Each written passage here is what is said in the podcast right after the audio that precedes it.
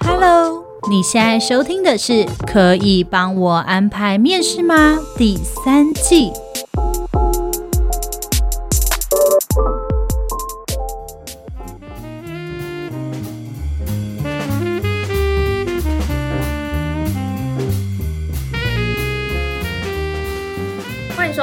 天的可以帮我安排面试吗？我是主持人 Lilian。嗨，大家好，我是 Agnes。啊、嗯，我们今天呢要来跟大家聊聊的主题是，你知道吗？不是喜欢人就可以做人资哦，这蛮重要的。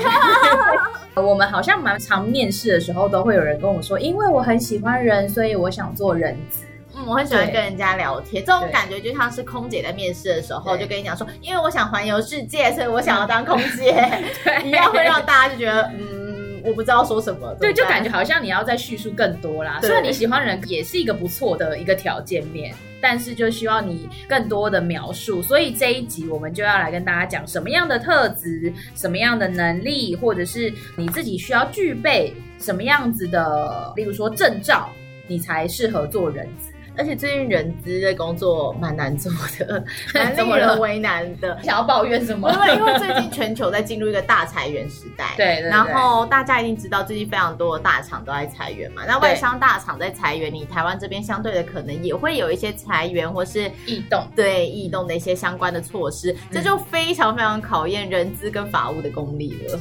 哇，那真的是哎，因为毕竟人资的立场是有点左右为难的。就是当你要裁员的时候，可能呃像。是业务单位，他可能跟你讲说，哦，我们现在没有办法了，我现在缩减百分之十五的黑卡。总部他这个东西一下来之后，你就要想我要裁谁，裁谁才是公平。对，那 A 部门可能有业绩，B 部门没有业绩，那是不是应该要从 B 部门开始裁？B 部门是不是要裁比较多？可是可能 B 部门原本就只有三个人了，你就要把他整个部门都裁掉，你又不可能让他灭嘛。对，所以你裁掉只剩一个人，那一个人你跟灭团也没有两样。对，他会死啊。对，所以你可能 B 部门就只剩三个人，就是最低人的运作，不能裁他。但是 A 部门业绩比较好，A 部门黑卡比较多，就要先裁 A 部门，那这就有公平性的问题。对对对，对，然后还有同时就是说你又要符合台湾的劳基法规，对，那你可能又要给资遣费，资遣费要怎么算？然后同仁他们心里会怎么样？还有如果是大公司，还有媒体的这个因素要算进去。对，所以其实最近对人资来说，应该不是一个很好过的年。蛮痛苦的，对，而且除了之前之外，还有招募嘛，对，就是招募也是一个很痛苦。最近招募是因为是最近可能比较冻结的一个状况，嗯、在以前的时候，像去年大家都知道半导体应该很夸张嘛，就是大量招募，怎么样捞都捞不到人。那有一些人资，有一些公司需要拿到正黄旗的，所谓台清交成这几所学校，嗯、而且是要大学就在哦，不是后面硕士班，从大学就在我们所谓的正黄旗的学生，嗯、然后这一些人大家同个池。捞鱼招募也很痛苦，然后六月的时候还有什么摆摊的校园说明会？对，接下来就要前进校园。对对对，这些都是非常非常痛苦的招募的一些过程。所以，当人资喜欢人或喜欢跟人聊天，好像是必要条件之一，嗯、但它不是唯一条件。对，对没错没错。所以其实刚刚讲到 HR，像刚刚 Egg 说的，就是哎，你觉得 HR 只是说每个月帮我发薪水、算薪水、核可我的假这一些事务性的工作、例行的工作嘛，其实 HR 不只是做这一些工作。我们这一集要来跟大家好好聊一聊。好，那我们先从 Lilian 好了。Lilian 最近就是接了两个案。子，对，他把 HR 的整个 function 全部都自己 run 了一遍。对，像有一些人可能是片段，有些人可能只做招募，有些人可能只做 payroll，有些人可能只做教育训练。对，但是 Lilian 最近应该这阵子他已经把整个就是流程都走过一遍，包括说他还跟客户这边已经直接当窗口了，也当了 HR 的 account 了，感觉怎么样？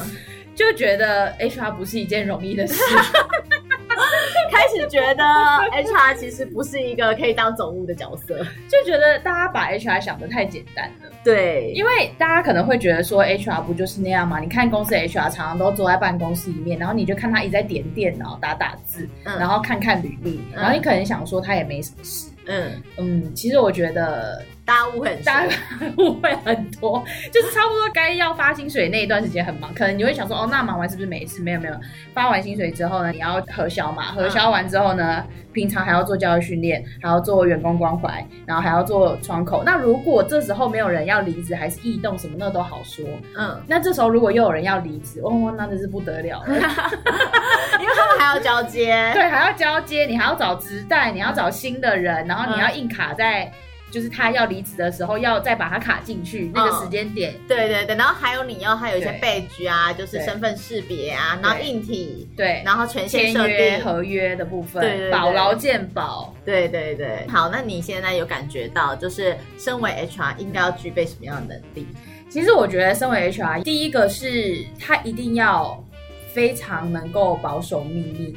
嗯，因为有些事情在还没曝光以前，他就不能见光死。嗯，例如说，像我们公司，像一般公司，如果在找黑抗的话，你甚至可以很大方这样说，哦，我就是某某公司来找黑抗。对对对。可是像，因为我们有些时候是客户名字是不能公开的，那客户名字不能公开有很多原因。那有的时候有一些原因是客户自己还没有公开，那对客户来说，那可能是他们新的战略目标，他们可能呃记者会会公布说我们成立了什么新的单位或怎么样。对。所以这时候我们身为他们的人资公司，我们不能够抢先就帮他公。开说对，没错，就这间公司的某某单位要开喽，就是我们还帮他证实，你知道吗？公司要杀了我们吧？对，我们要保密。再来就是跟同仁之间，假设今天这个某同仁他要离开了，嗯，那我们也不可能就是大肆宣扬说这个同仁要走喽，就是对于我们来说，我们就是一切要低调。但是你知道，同仁之间就一定会有一些蛛丝马迹跟风声，有些同仁就会来问你，就会说。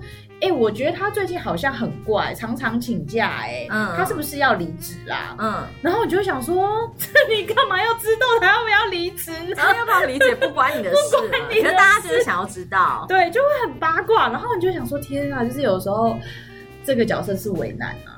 对，可是你怎么回答他？我就说，嗯。我觉得就是每个人有个人的人生规划，你也可以好好做自己的人生规划。你很烂呢，就是这样四两拨千斤的带开，然后就说哈、哦，所以那他到底要？我就说就是，每个人都有自己的人生规划，我就走了。好烂，好烂的烂。那你教我一个好的说法。你说他如果问我说他是不是要离职，对，我就会跟他说他有没有要离职，我不知道哎、欸，我可能要回去问一下。然后我就走掉了，因为我本身看起来就是一个冷漠的人，然后所以我就会很冷漠的回应这样子。对啊，这是很难回答哎、欸，是不是？我本来就不太跟办公室的人聊八卦了，所以人家问我都会说我不知道哎、欸，我不知道哎、欸、这样子。所以就是我觉得是没什么八卦的人。我觉得这种保密是不是？保密也蛮重要，但是我觉得有的时候是对业务的保密，因为像比如说，除了刚刚我跟你讲，就是我要保护客户端之外，是有时候员工会跟我们讲一些他业务的内容，嗯，但是呃，员工在跟我们讲这些业务的内容的时候，他只是想要跟我抱怨他工作上面的辛苦，或者想要做工作上面的调整，对。但有时候我一听的时候，我心中会一惊，然后这我不能知道，我就想说啊，要怎么办？可是。他就一直讲啊，我也是没有办法。嗯、然后就那时候，我就会告诉自己说，就要赶快忘记这一些事情，嗯、因为同仁没有意识到自己说出来的话，可是不太不太 OK 的。但是如果同仁今天可能在跟我讲一些事情的时候，在跟我报告一些事情，他可能会附上一些截图或什么时候，嗯、我看到不妥，就这样他说，哎、欸，这个你要删掉，嗯、就这个东西你不要留，这个有违反治安的的嫌疑。嗯，对，就是我觉得我还是会保护一下同仁，跟他们讲。但同仁跟我们讲，有时候我就会适时的假装我去厕所。或什么就是不要听这样子，嗯嗯嗯，不跟同仁说不要说这个会比较好。嗯，嗯嗯，对，所以其实我觉得还有包括你听到了其他公司的一些业务或是八卦的时候，你也要懂得保密。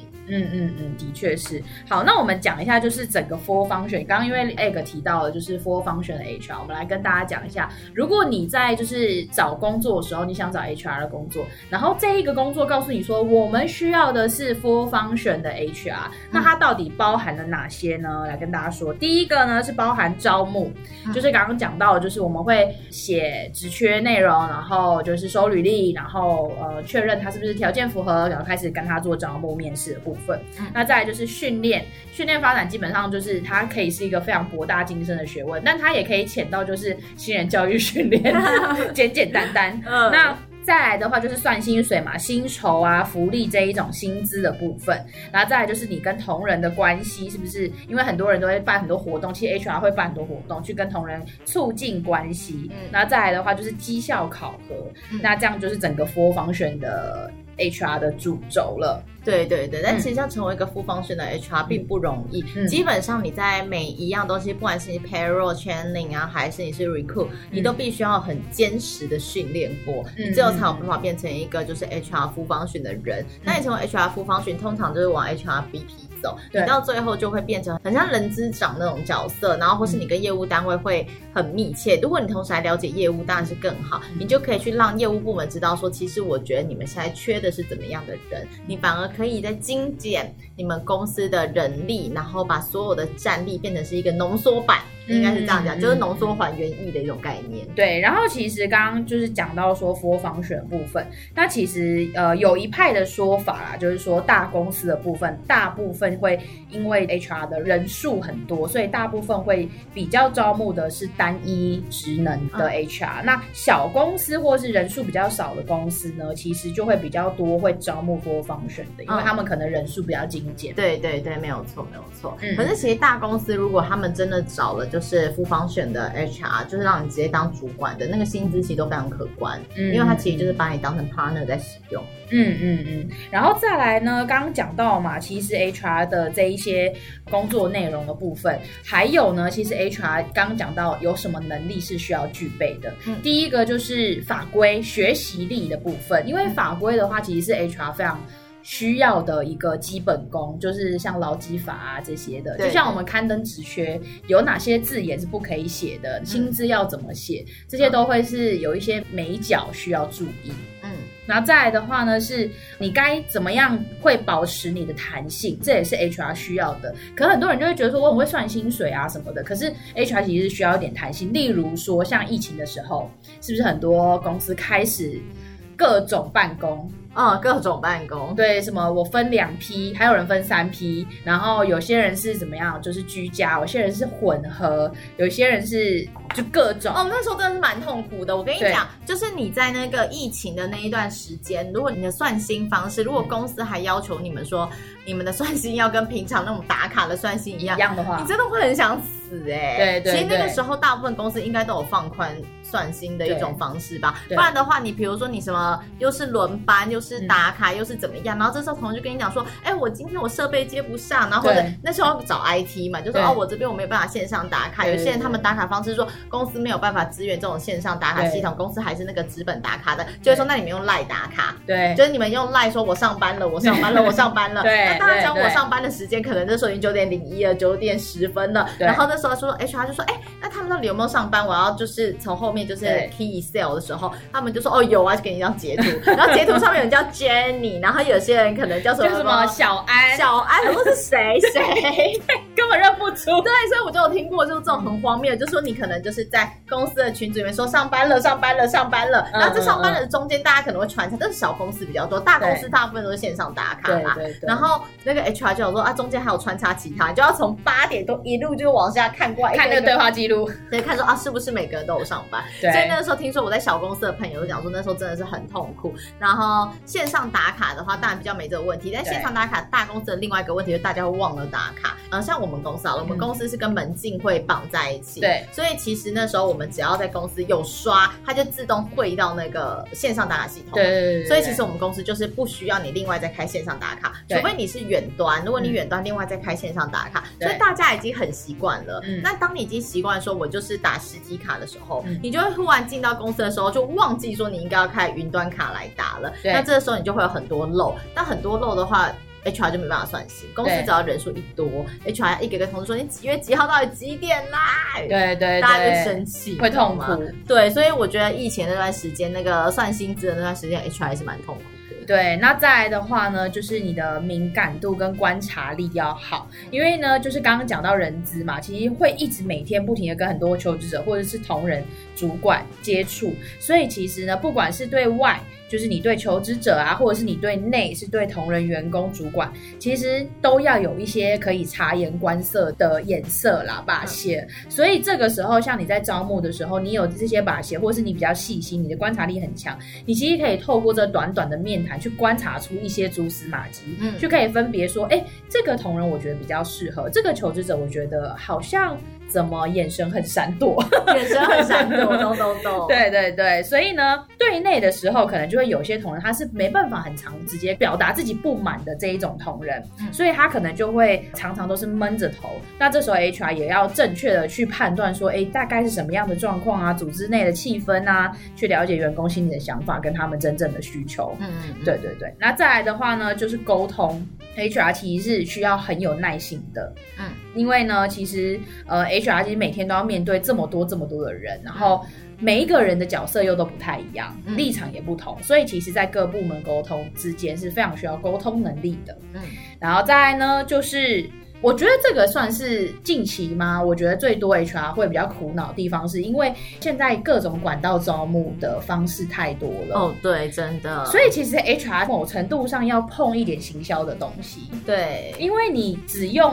可能人力银行招募已经是现在这个时代行不通的方法了。对，像前一阵子，脸书也很流行在招募，就有什么什么呃，台北找工作，然后什么对对对哦，社团那种，对对，然后什么高雄找工作，也很多人在上面 po。然后甚至到后来的时候，我还有看到那一种就是什么行销人同乐会啊这种的，就是专门在那边就是丢一些职缺，对，所以就变成 HR，其实你在帮忙找人才的时候，嗯、你可能不只是 LinkedIn 啊，你的人脉、人力银行，你就开始要涉猎。各个像这样的行销社团，然后到后来的时候，可能这些行销社团可能还不足，嗯、你最后可能还要直接潜进去，就是变成他们的会员，或者大家有一些实体聚会，然后你开始要越来越多的 networking，因为你要在那 networking 当中认识更多的人，然后凑凑过那些人，再把你的人脉再做扩张，对，找到公司需要的人啊。对，不然的话，其实如果你单单等主投，或是你用人力银行的话，其实会非常非常的慢，也是找不到合适的人。所以我觉得现在的 HR 越来越多工，那在招募这件事情上面也。不是只有等主投，你变成是你还要去了解这个产业脉动跟知识，你才有办法面试。不然如果你全部都丢给业务主管面试，业务主管就会觉得，那你 HR 是在帮我打电话审履历吗？而且会对，而且会有那一种，就我可能 HR 看完觉得可以，我丢给主管，想说你这个履历你觉得可以，哪里可以？所以我觉得，当一开始的时候，我们可能会跟 HR 说，哦，我们希望他是具备什么样能力、什么样条件这种东西的时候、嗯、HR 你要从主管讲的话当中去问的更细。嗯、例如，你最近应该有感觉，客户给的条件说要有行政能力呀、啊，嗯、你要会做公文收发、总机登记，可能都会讲出这种话。嗯、这时候你就要问清楚说，请问一下，你们怎么样去管理你们的档案？你们档案是怎么样去做分类跟编排的？那你们是怎么分文的？你们公文收到之后的流程是什么？就是。你这知道之后，你才发现说哦，才不是什么只要行政能力就可以，可能必须要做过哪方面、哪方面、哪方面的行政，才有办法胜任这样的工作。对，所以 HR 变成是你如果只在意义上面 po 说你需要具备有行政文书经验的，这根本就活不久。对，就是你找来的人会一直被刷掉，就会想说为什么你永远都找不到适合的人进去？没错，没错。嗯，然后再来的话，就是因为 HR 要办非常非常多活动，不管是公司的成果发表会也好，同乐会也好，等等，或者是说。你可能要策划一些，例如说像是实习生啊，我们要做招募一大批实习生等等，这一些整体的规划也需要很多企划的能力。嗯，这也会是一个很大的主轴。对，然后再来的话就是管理啦，因为其实整个公司不管是所有的人，他们所有的工作，其实 HR 都是要非常了解，你才有办法做招募跟递补嘛。嗯，对，所以其实你也需要做很多的像是管理呀，然后公司的产品要了解啊，公司在做什么啊，公司的业务。单位在干嘛？你全部都要了解，嗯、所以这会是 HR 非常非常非常多能力会注意到的地方。对，所以我觉得大家应该现在会有感觉，嗯、就越来越会有感觉 HR 的重要性，尤其在。前一年是抢人才大战，到今年的时候变成资遣大战。对，这当中你可以发现说，以前很多小公司那种不重视 HR，认为 HR 就是说啊，你就算算薪水，然后把那个 Excel key 一 key，大家摊序印出来，照着保劳健保。对，然后甚至把他们当成总务用，这种时代会慢慢过去。HR 会慢慢被人家知道说这是一个显学，因为其实一个国家有没有认真的就发展自己的人力资源，会影响这个国家的整个劳动力政策。嗯，所以我觉得。得台湾也正在走向开始慢慢重视 HR 的这样的一个方向，只是比起国外的确还是稍微的慢了一点。嗯嗯，对。可是我觉得 HR 的 full function 这件事情是大家现在开始要慢慢重视的。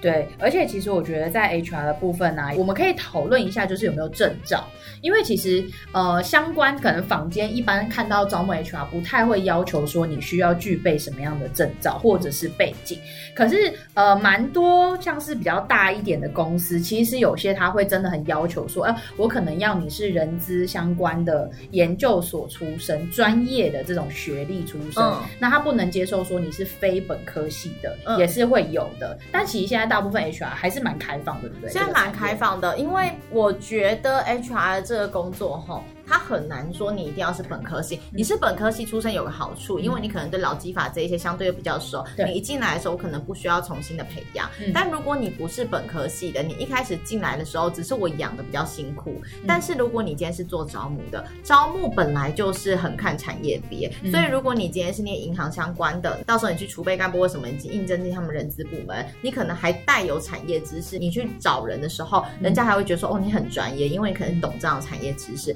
所以。HR 比较没有那种，就是我限定一定要本科系进来的，嗯、我觉得这是一个好事，因为我们需要一个多产业别的。嗯，但如果今天算薪的话，基本上算薪的通常都是 HR 毕业学生一开始进来的。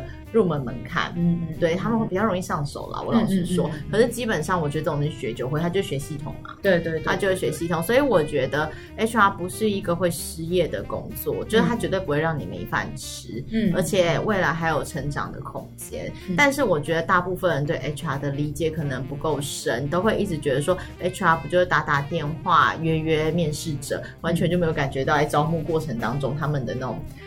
专业性跟辛苦，我觉得这是比较可惜的地方。嗯，然后再来的话，如果说真的真的要讲到证照的话，的确像我们公司就会希望我们的顾问要去考就业服务技术师乙级的证照，就是我们所谓就服乙级。那它就是会具备一定有像是什么就服法啊、就业服务法、那劳基法啊，或者是说有一些面试就业的这些知识。那所以其实像在我们这种顾问猎头公司这一种的证照，对我们来说是非常加分的。而且乙级就服证照蛮难考的。对对对，乙级就服蛮难考。我跟你讲，我那时候我考乙级救服，我只考过一次，嗯，然后我没有过，嗯，我是那个选择题那些一定都会过，没有过的都是申论。哦，对，但是我就一直告诉我自己说，那是因为这张证照是有比例的，就是会规定说一年的那个录取率大概有多少，我就一直告诉我自己说，一定是因为录取率满了，老师故意不让我过，我都一直要告诉我自己。那我们公司有这张证照有加薪。对，有张照有加薪，因为它其实蛮有用的，因为包括你会重新念，包括法规啊，然后包括现在很多东西。哎，我每次都错在外籍劳工，哎，嗯嗯，因为我们公司不是做外劳的，对对，所以我每次在做外劳的那一块题目的时候，我都会做错，因为其他都是你的实务经验，对，不管什么政府的政策啊，然后或者是现在就服法那些东西都 OK，但是只要一碰到外劳那一块，我都错，好气哦！下次我们再接再厉，希望可以啊。哎 哎，拼加薪啊！哎、欸，不是哎、欸，我觉得。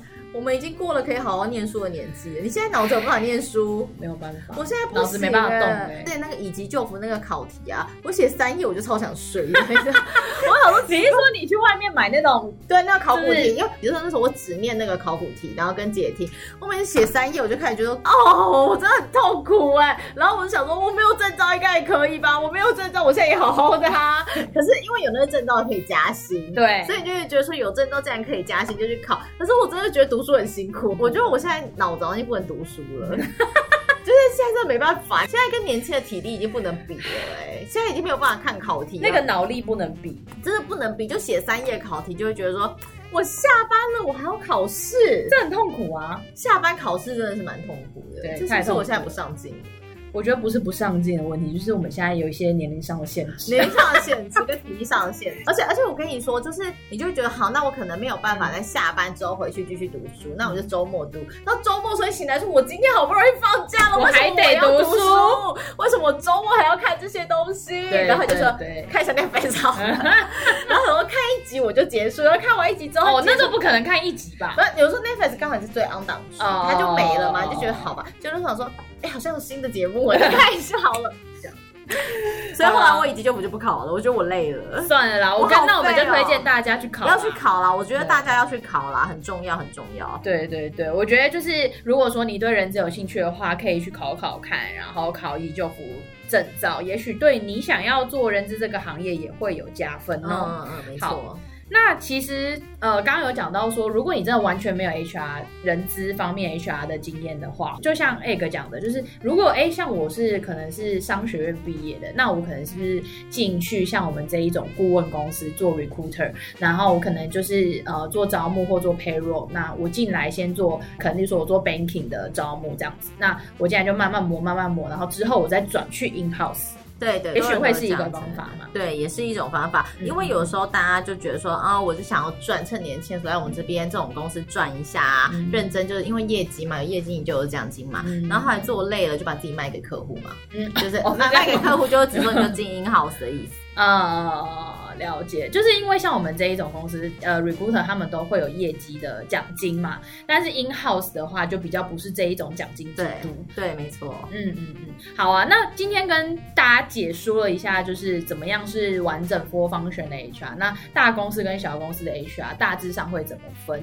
然后要跟大家说明一下，有些时候呢，有些公司会把 HR 当做是像是总务，刚刚那个讲的总务啊、总机呀、啊，真的是不要这样对待我们呢、欸。因为我说真的，对对对，我觉得小公司比较会这样，大公司比较不会。大公司已经知道人力资源的重要性，对但是你知道，其实真正的 HR 要做的事情是真的很专业跟很难。如果你真的把 HR 当成总机或者那种就是总务来看待的话，对等到你们公司真的有出现什么劳资纠纷的时候，他没有任何专业性可以帮助你的，你就真的要请法务了。对，你啊，最后你可能要去请律师。对对，你要请律师，对，你要花更多更多的钱。对，所以就希望大家呢，就是在 HR 这条路上呢，如果你对 HR 有兴趣，然后你也想要往 HR 这条路走，而不得其门而入的话，希望这一集对你呢会有一点帮助。那我们今天就到这边啦，希望大家喜欢我们的节目，我们就下周见喽！大家拜拜，我们下周见，大家拜拜。